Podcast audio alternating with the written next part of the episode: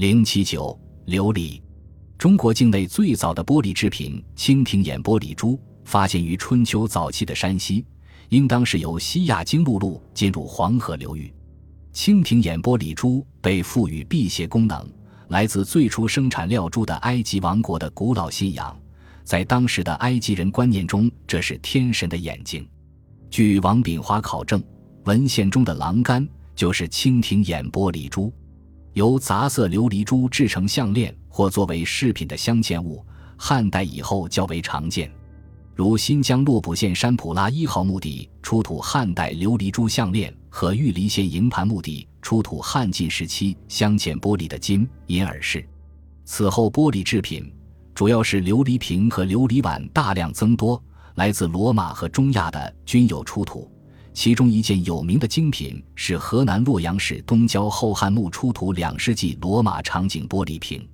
敦煌的玻璃制品所见均为琉璃瓶子。琉璃瓶子一只之类的记录分别见于 P 两千六百一十三龙兴寺常住物典简历、P 二五六七 V 莲台寺散失历 S 五千八百九十九，丙寅年十二月十三日常住神物交割典简历 P 三千六百三十八。辛未年正月六日，沙州净土寺沙弥善圣领的历。按坡里是梵文 sphaka 的汉文音译，早期汉文佛典的翻译也使用中国固有的词汇水晶。坡里与琉璃是否一物，历来有争议。有学者认为坡里是天然的透明宝石，而琉璃是人工制造的玻璃。鸠摩罗什用坡里翻译水晶之后，中国的玻璃，尤其是西方输入的玻璃。用琉璃、琉璃指称，直至唐代中期的佛典，琉璃用于指宝石时，一般情况下也是指玻璃。从唐代的文学作品，例如《为应物》，用琉璃，有色同寒冰，无物隔纤尘，相言看不见。堪将对玉人来看，描述的应该是这种透明度甚高的人工制品。据科学史研究者考证。中国古代玻璃技术虽然产生于公元前五百年春秋末战国初期，但西方玻璃吹制技术传入中国内地始于隋代。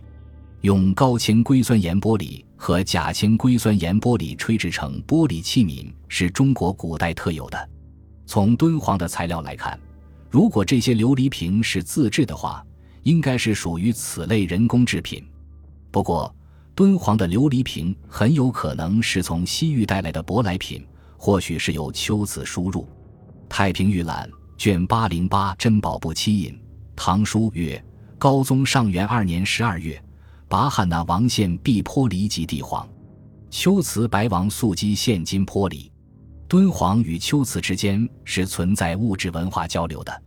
P 两千六百一十三龙兴四十物例中有生铜曲之罐子。即来自秋瓷的名产铜造罐，因此这些琉璃瓶有可能也是从秋瓷进口的。与佛教有关的唐宋时代遗址中发现的玻璃瓶，主要是用作盛舍利子的舍利瓶。敦煌的琉璃瓶是作为一般的供养容器，还是舍利瓶？仅凭如此简单的记录，无法判断。在敦煌文献中，我们虽然没有见到其他琉璃制品的记载。但在敦煌卷画中可以见到分别持琉璃钵和琉璃碗的菩萨像，说明除琉璃瓶之外，还有其他形制的琉璃制品被用作法器。值得一提的是，卷画中的琉璃钵的形制与山西省大同市南郊一百零七号墓出土琉璃碗非常相似。该墓葬的年代不晚于公元五世纪中叶，琉璃钵被鉴定为质量上乘的萨珊玻璃。桐木出土的文物都表现出很强的异域特色。